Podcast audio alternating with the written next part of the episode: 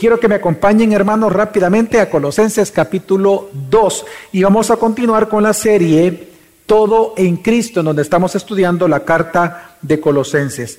Ahora yo le pido que me busque Colosenses capítulo 2, versículo 6 y versículo 7, que es la continuación al último texto que estudiamos hace dos semanas atrás. Mientras lo busca, recordarle que, bueno, anteriormente, en el último sermón que dimos de Colosenses, nosotros predicamos de versículo 1 al versículo 5. En este texto prácticamente lo que hace el apóstol Pablo es responder a la pregunta de cómo nosotros no perder nuestra firmeza de fe en Jesucristo. Y la respuesta del apóstol Pablo fue dos cosas principalmente. Es seguir profundizando en el estudio de las escrituras y practicando las escrituras en amor fraternal con nuestros hermanos de la iglesia local. Aprendimos en aquella ocasión de que así como en una iglesia, por muy amorosa que sea, si reina en la ignorancia, eso no edifica. Es decir, amor e ignorancia no edifica la iglesia, como también erudición sin amor tampoco lo hace. Así que lo que enseña la escritura es que la manera en que nosotros no perdemos nuestra firmeza de fe en Jesucristo es estudiando la Biblia y practicándola en amor fraternal. Pero ahora el apóstol Pablo va a establecer esa verdad como el fundamento del caminar cristiano. Él va a responder a la pregunta, ¿cómo no desviarnos del camino en el cual ya fuimos colocados? Este camino es Jesucristo. Y es lo que vamos a leer en versículos 6 y versículo 7. Dice, por tanto, de la manera que recibieron a Cristo Jesús, así anden en él, firmemente arraigados y edificados en él y confirmados en su fe, tal como fueron instruidos, rebosando de gratitud. Lo que el apóstol Pablo está diciendo, porque inicia diciendo, por tanto, es decir, que porque lo anterior es una realidad, es una verdad, se vuelve fundamento de esto. Él dice, por tanto, porque ustedes han sido colocados en Cristo, puestos en Cristo, así andad en Él. El apóstol Pablo claramente está comparando la vida cristiana a un, a un caminar sobre un camino cuyo, cuyo, cuya base o fundamento es Jesucristo.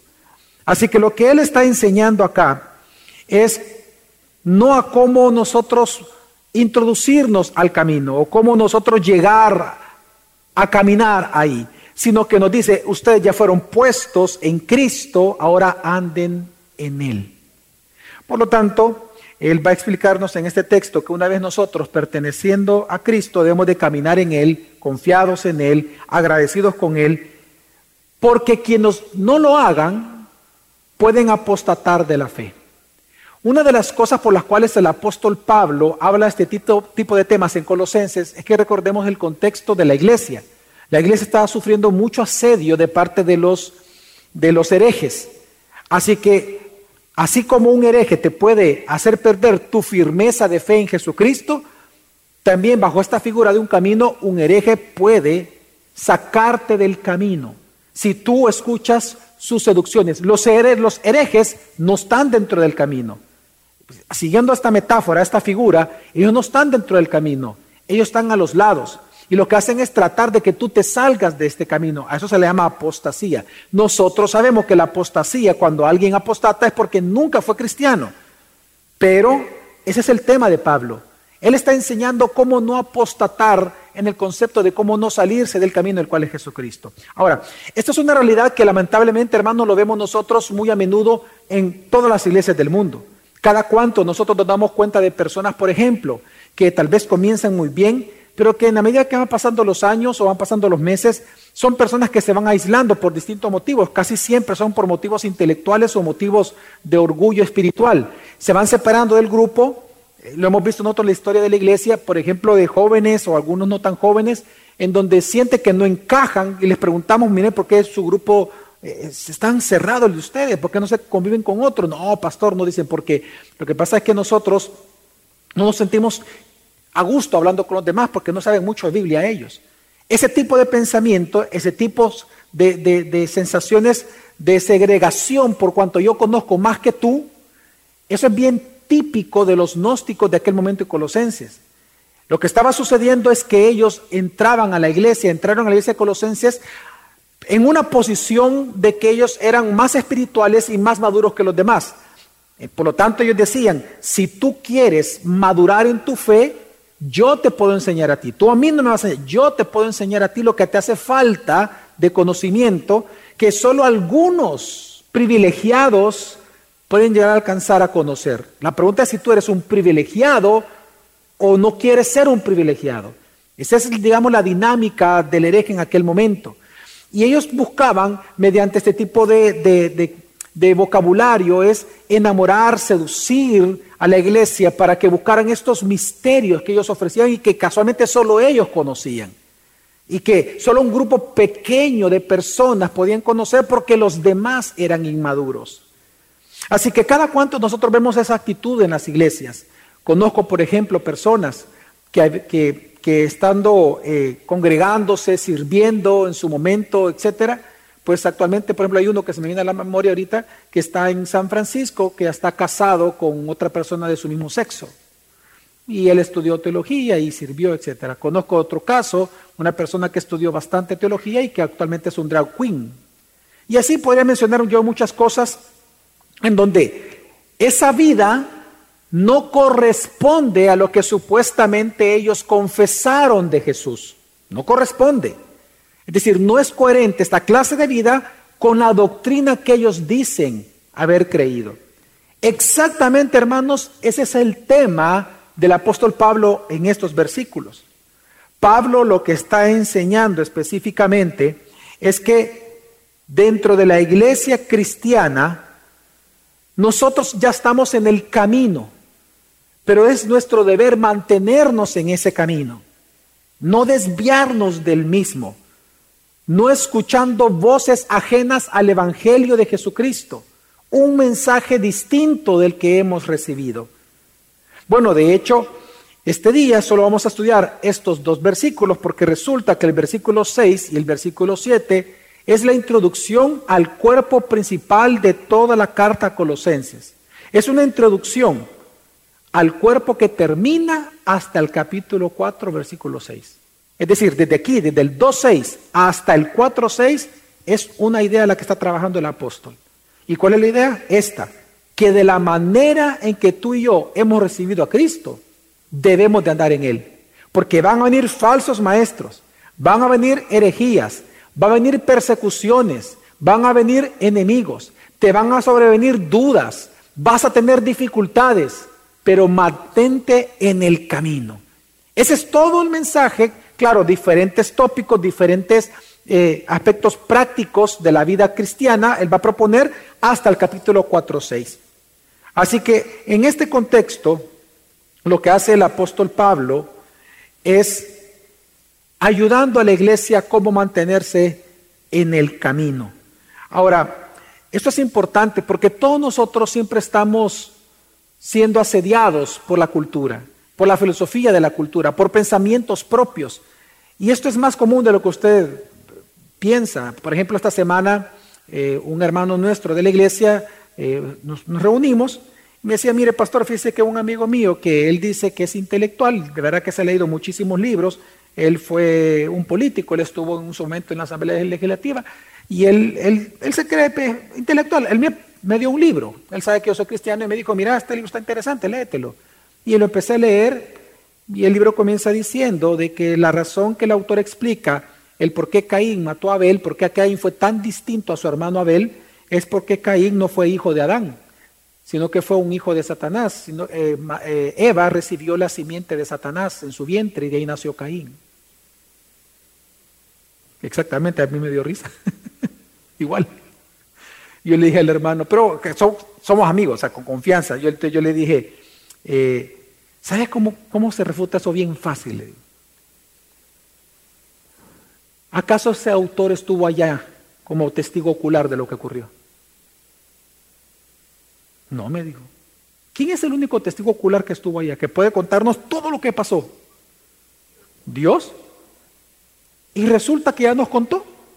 ¿Y dónde nos contó? en la Biblia. Ninguno puede, por más que sea fascinante nuestra imaginación, ninguno puede imaginar lo que pasó allá, sino aquel que fue testigo ocular de lo que sucedió. Y ese es Dios, ya nos dio su palabra. Entonces yo le digo, yo prefiero creerle a Dios en su palabra que estuvo allá, incluso con la creación, que a lo que cualquier persona pudiera imaginarse, porque ninguno de nosotros estuvo en aquel momento.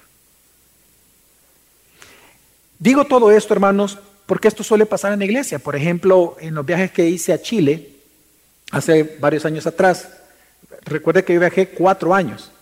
Yo recuerdo que el primer año, a finales del primer año, que estuve viajando, em, me presentaron a una persona, a un doctor en teología graduado del Master Seminary, del que fundó John MacArthur. Él estudió su licenciatura, su maestría y su doctorado.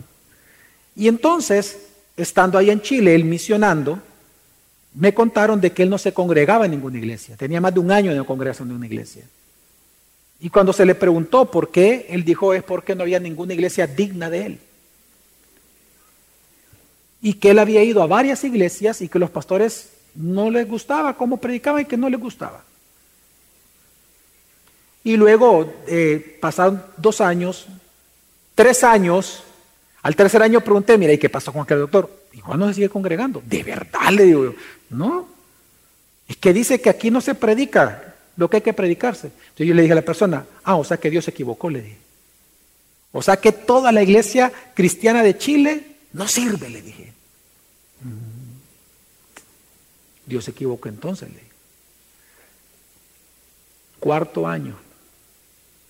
Mira, ¿y qué pasó con el doctor? Mira, al final me dice, eh, como no encontró un lugar donde congregarse, él hizo un grupo en su casa. Aunque él dice que no es pastor, pero hizo un grupo en su casa y, ahí está presentando la palabra.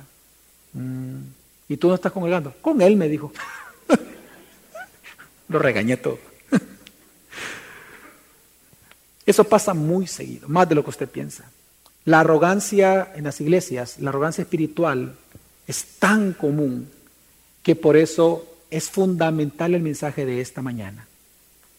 Cómo no salirte o desviarte del camino al cual es Cristo. Amén.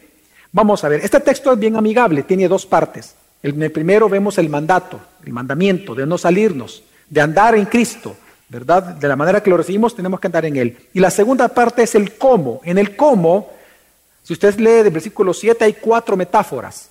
Estas cuatro metáforas es el cómo nosotros no nos salimos de nuestro caminar cristiano. Así que mi objetivo en este sermón que he titulado Nuestro caminar en Cristo es muy simple y es muy directo. Es hacerte una exhortación a que de la manera que recibiste a Cristo, hermano, camines en Él cada día. Leamos el texto una vez más para el primer punto. Dice, por tanto, de la manera que recibieron a Cristo Jesús el Señor, así anden en Él el apóstol Pablo dice, de la manera que lo recibieron, así anden en Cristo. ¿Qué significa eso? Aquí hay que tener un poco de cuidado de no cometer algo que se llama anacronismo, un anacronismo gramatical, literario. Un anacronismo es asignar un concepto, por ejemplo, del hoy, de una palabra que nosotros entendemos, en este caso, la frase recibir a Cristo, no podemos aplicar al texto bíblico escrito hace dos mil años atrás nuestro concepto de esa frase hoy aquí en El Salvador. Para eso existe la exégesis y la hermenéutica y todas las herramientas necesarias para interpretación. Como también no podemos traer un concepto del pasado para definir una frase del hoy, entendida como culturalmente la entendemos. Digo esto porque cuando alguien lee esta frase, normalmente ha de pensar Ah, así como recibí a Cristo. Ah, es el día de mi conversión. Yo recuerdo que estaba comiendo unas conchas allá en la playa y un tipo salió y me evangelizó y me puse a chillar en arena. O sea así tengo que andar, pastor, llorando todos los días. No, no se refiere eso el texto. Esta frase, así como han recibido a Cristo Jesús, la palabra recibir en griego es un verbo que se refiere al acto de entregar un conocimiento o entregarte una enseñanza que de una persona a otra o de una generación a otra. Y el acto de recibir la enseñanza, es la enseñanza. En este caso es como un maestro en el colegio. El maestro, su función es entregar conocimiento. ¿Y cuál es la función del alumno? recibir dicho conocimiento. Entonces, recibir a Cristo, Pablo se refiere a aceptar lo que les ha sido proclamado de de ese tal Jesús. Lo que ha sido proclamado de Cristo acerca de Él y su obra, eso es lo que se acepta. Recibir a Cristo, por lo tanto, ya en el contexto de la iglesia de Colosenses, se refiere a aceptar aquello que has aceptado que se ha proclamado acerca de Cristo, quién es y su obra, pero también aceptar lo que tú eres en base a lo que Cristo es y en tercer lugar lo que implica seguir a Cristo. Así que Pablo lo que dice, de la manera en que lo recibieron, es decir, de la manera en que ustedes fueron enseñados acerca de Cristo. Entonces la pregunta es, ¿cuál fue la enseñanza de Cristo que ellos recibieron? El mismo texto lo dice. Hay dos grandes títulos que acompañan la palabra Jesús ahí en la Biblia. ¿Cuáles son los dos títulos que se le dan a Jesús? Dice, por tanto, de la manera que recibieron a Cristo, Jesús, luego que dice, el Señor. ¿Cómo se llama Jesús? Jesús. Cristo es un título. Señor es otro título. Pablo lo que está diciendo es,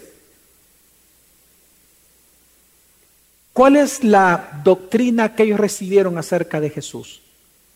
Bueno, ellos recibieron la doctrina de que Jesús, uno, es el Cristo. Y el Cristo es una palabra importante, porque se refiere a aquel ungido prometido por Dios para salvación de condenación por los pecados. Así que lo que están diciendo Pablo, recuerden cómo lo que ustedes recibieron de Jesús. Ustedes recibieron de Jesús que Él es el Cristo, el Mesías, aquel prometido que iba a ser profeta, sacerdote y rey de su pueblo. En eso ustedes fueron enseñados. Eso es lo que ustedes creyeron. Es lo que ustedes ahora confiesan. Pero lo segundo también que ustedes recibieron acerca de Jesús es que Él es Señor, que Él es el dueño de todo, el creador de todo, como también el redentor de todo y por lo tanto el dueño de tu vida. Así que eso es lo que ellos recibieron. Ya entendiendo eso, entonces, ¿cuál es el mandato? El mandato de Pablo es, de la manera que ustedes recibieron de Jesús, la manera que lo recibieron, es decir, lo que ustedes recibieron como doctrina acerca de Cristo, anden en esa doctrina todos los días de su vida.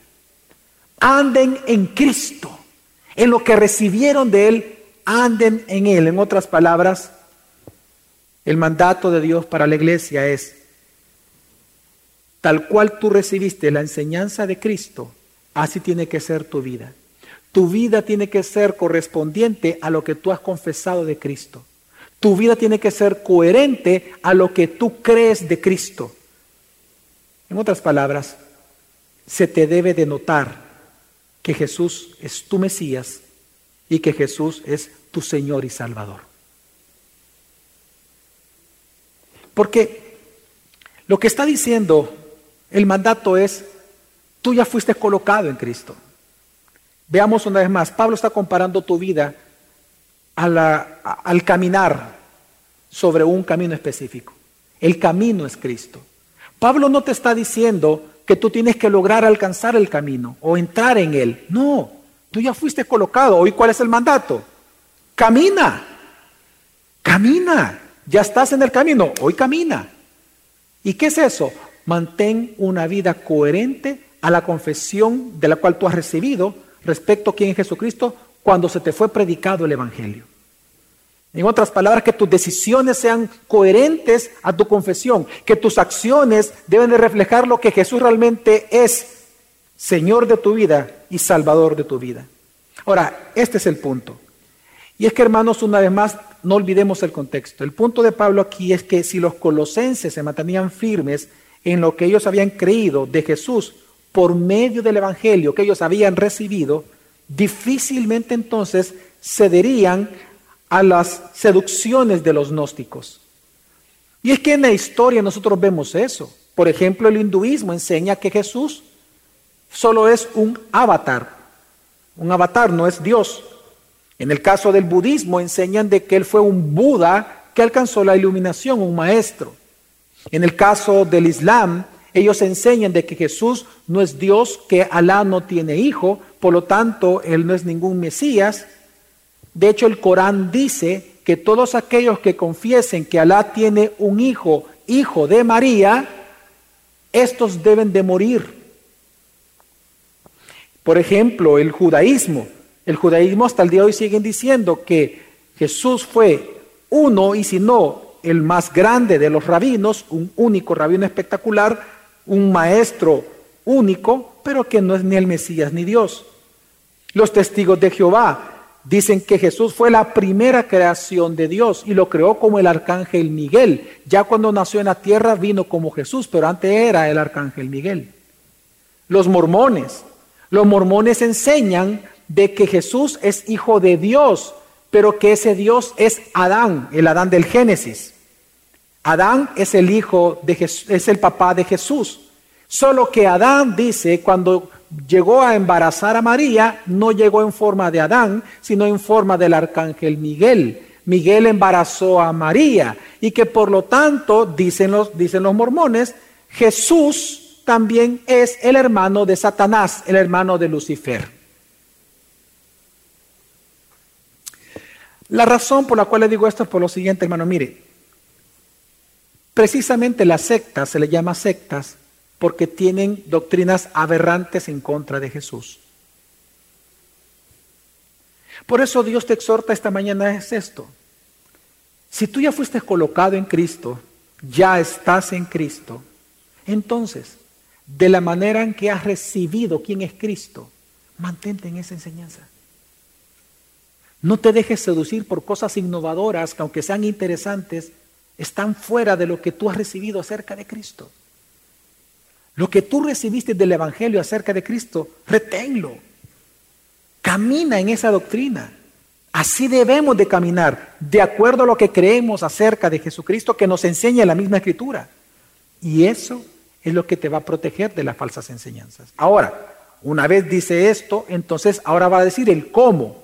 Cómo mantenernos dentro del camino. Es decir, cómo no desviarnos de este camino que es Jesucristo, cómo andar, cómo es el caminar en Cristo. Y él va a dar cuatro metáforas.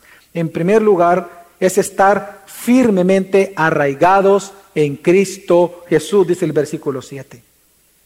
¿Qué significa arraigado? La palabra arraigado es enraizados. Si se da cuenta, el apóstol Pablo está comparando la vida cristiana, como lo hace también el Antiguo Testamento en la vida del creyente, nos compara como árboles plantados. En este caso, árboles plantados en un terreno, en una tierra que se llama Jesucristo. Así que, ¿cómo no abandonar el camino? ¿Cómo seguir caminando? Bueno, dice firmemente arraigados, ocupa la metáfora de un árbol. Ahora, entendamos lo que no está diciendo Pablo.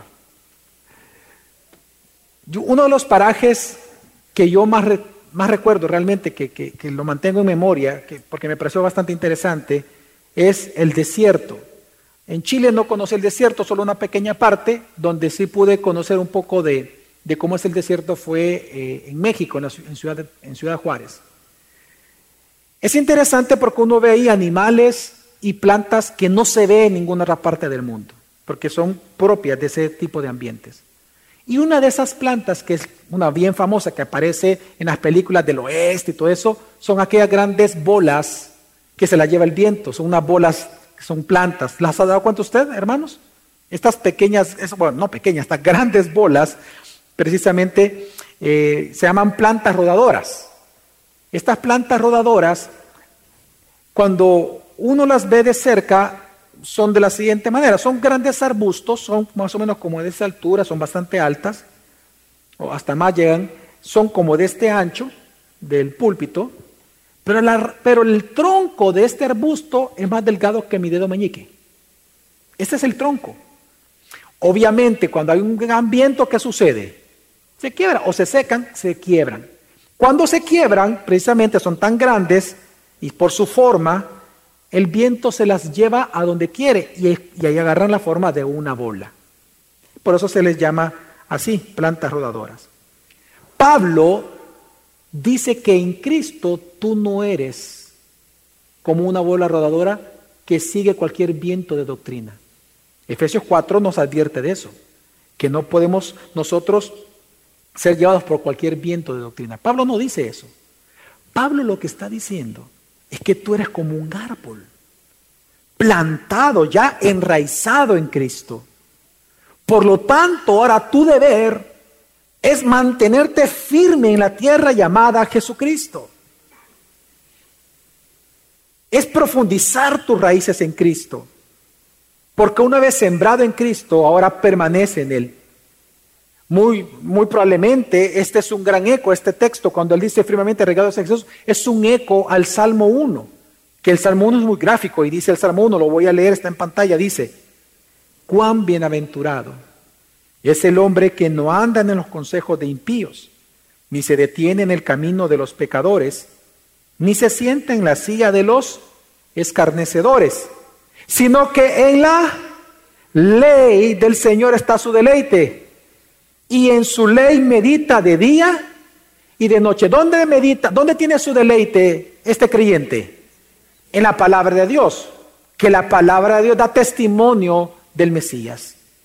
Ahora, esta persona que se mantiene firme en la doctrina en la cual ha recibido y ha sido enseñado, ¿cómo el salmista lo compara? Veamos la metáfora del salmista, versículo 3. Será como árbol plantado. No dice como una planta rodadora. De hecho, los impíos son como las plantas rodadoras. Ya lo vamos a leer. Dice, será como árbol plantado junto a corrientes de agua, que da su fruto a su tiempo y su hoja no se marchita. En todo lo que hace, prospera. Oiga, no así los impíos, que son como que paja que se la lleva el viento. Hermanos, caminar en Cristo, en primer lugar, significa mantenernos firmes en la enseñanza acerca de Jesucristo. ¿Tú quieres no desviarte del camino? Mantente firme, aunque los compañeros de tu trabajo o de la universidad se burlen de ti, aunque la ciencia te llame fanático, aunque tus haters de, redes sociales te critiquen por postear eh, frases o pensamientos cristianos, hermano, mantente firme. No importa lo que te digan, no importa que se burlen de ti. Caminar en Cristo implica mantenernos firmes en la enseñanza fundamental acerca de quién es Jesús. En segundo lugar, cómo mantenernos o cómo caminar o cómo andar en Cristo, dice firmemente también edificados en Cristo Jesús. La palabra edificar obviamente pasa de un ambiente agrícola a un ambiente de construcción. Es muy común en la Biblia que a nosotros se nos compare la iglesia como un gran edificio. Dios nos compara como un edificio. Se nos dice que nosotros, habiendo sido salvados por Cristo, ahora somos edificados sobre el fundamento puesto por los apóstoles, por los profetas, cuya piedra angular es Jesucristo mismo. El fundamento es todo este piso en el cual nosotros nos encontramos de este edificio. Este es el fundamento. La piedra angular eran las piedras en las esquinas que se ponían, que le daban soporte a las paredes.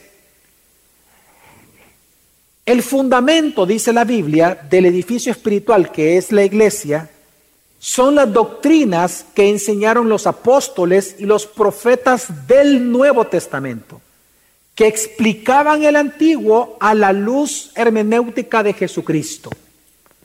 Así que las doctrinas que hoy nosotros creemos fueron puestas, eso se llama sana doctrina, fueron puestas por apóstoles y por los profetas.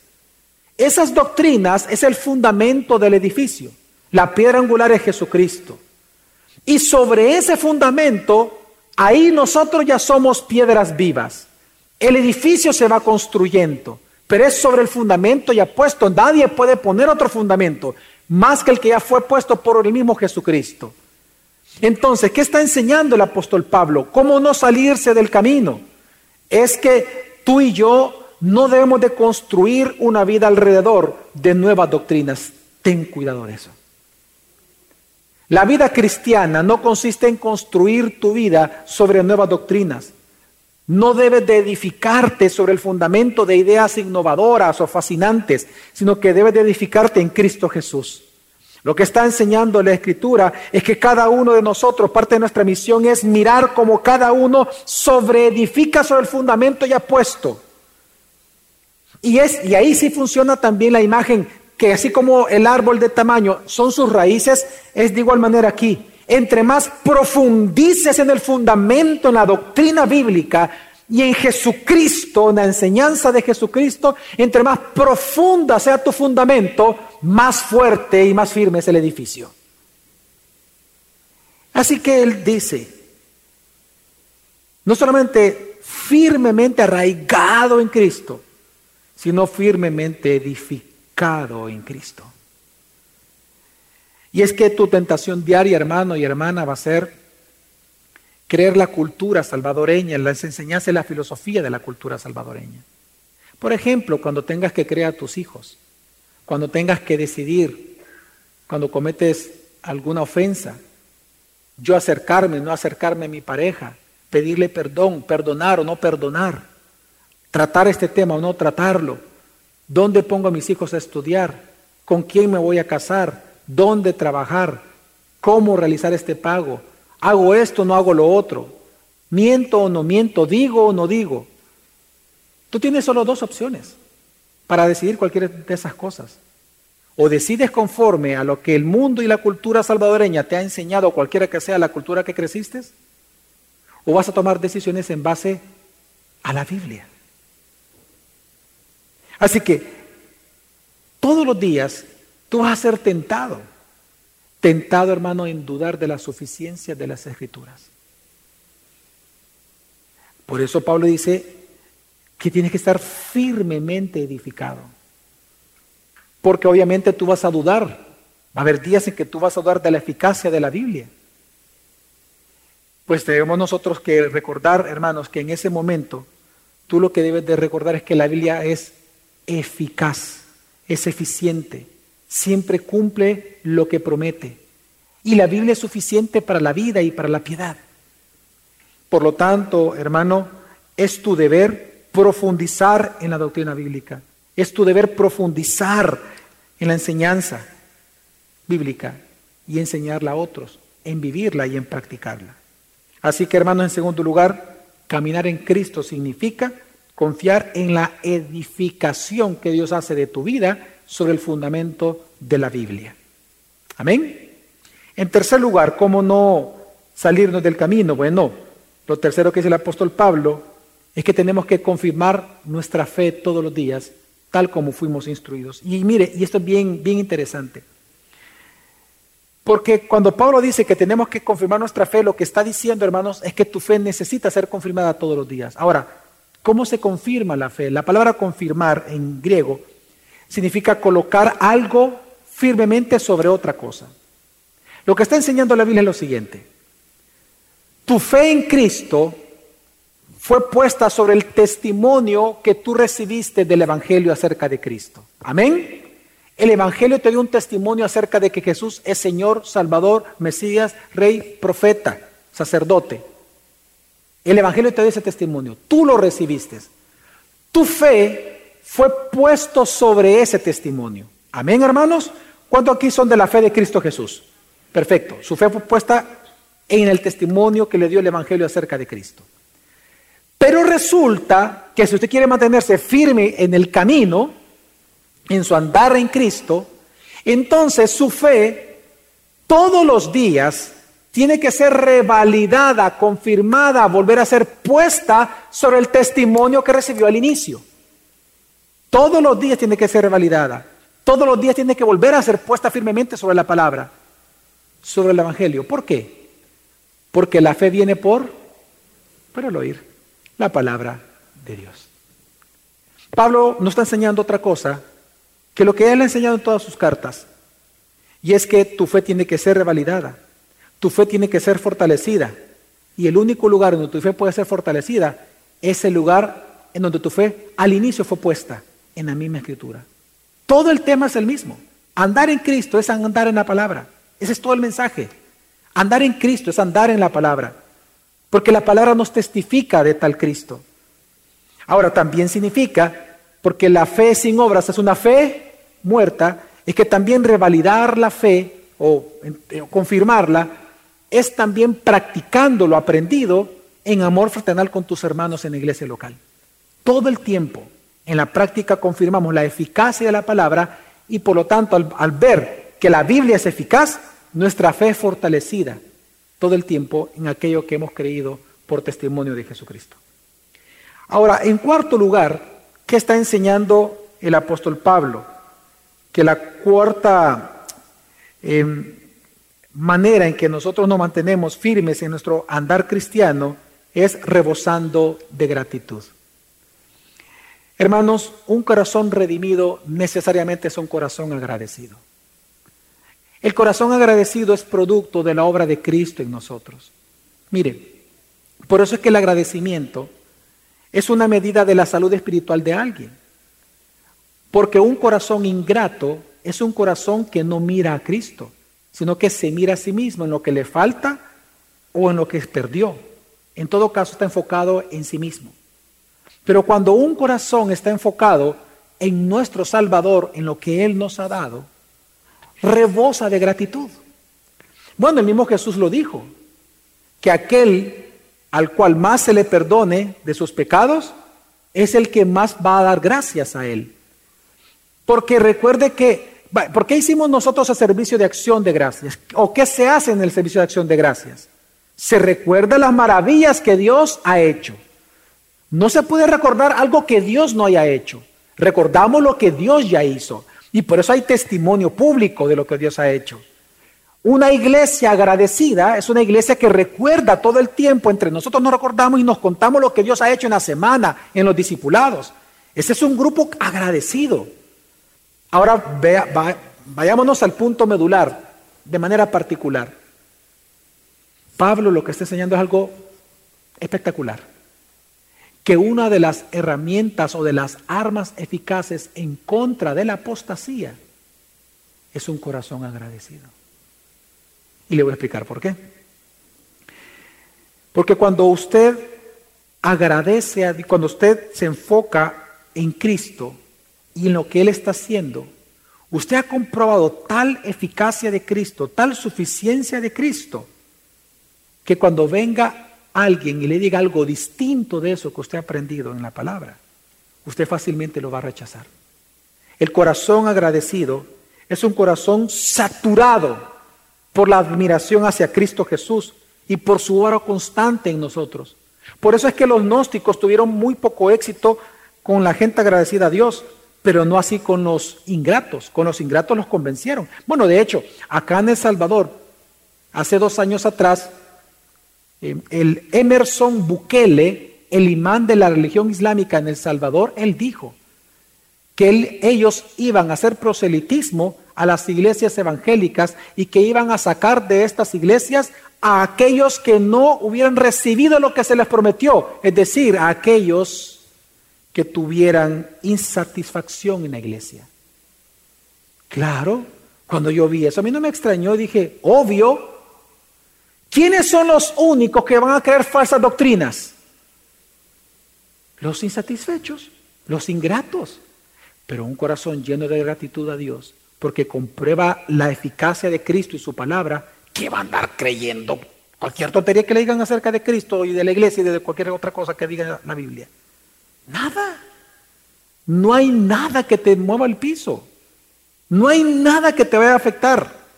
En el sentido de que, mira, allá se descubrió tal cosa, mira, allá se dijo eh, fulano el otro, allá tal ciencia dice lo otro. No te va a afectar en nada, porque un corazón agradecido es un corazón armado en contra de la apostasía.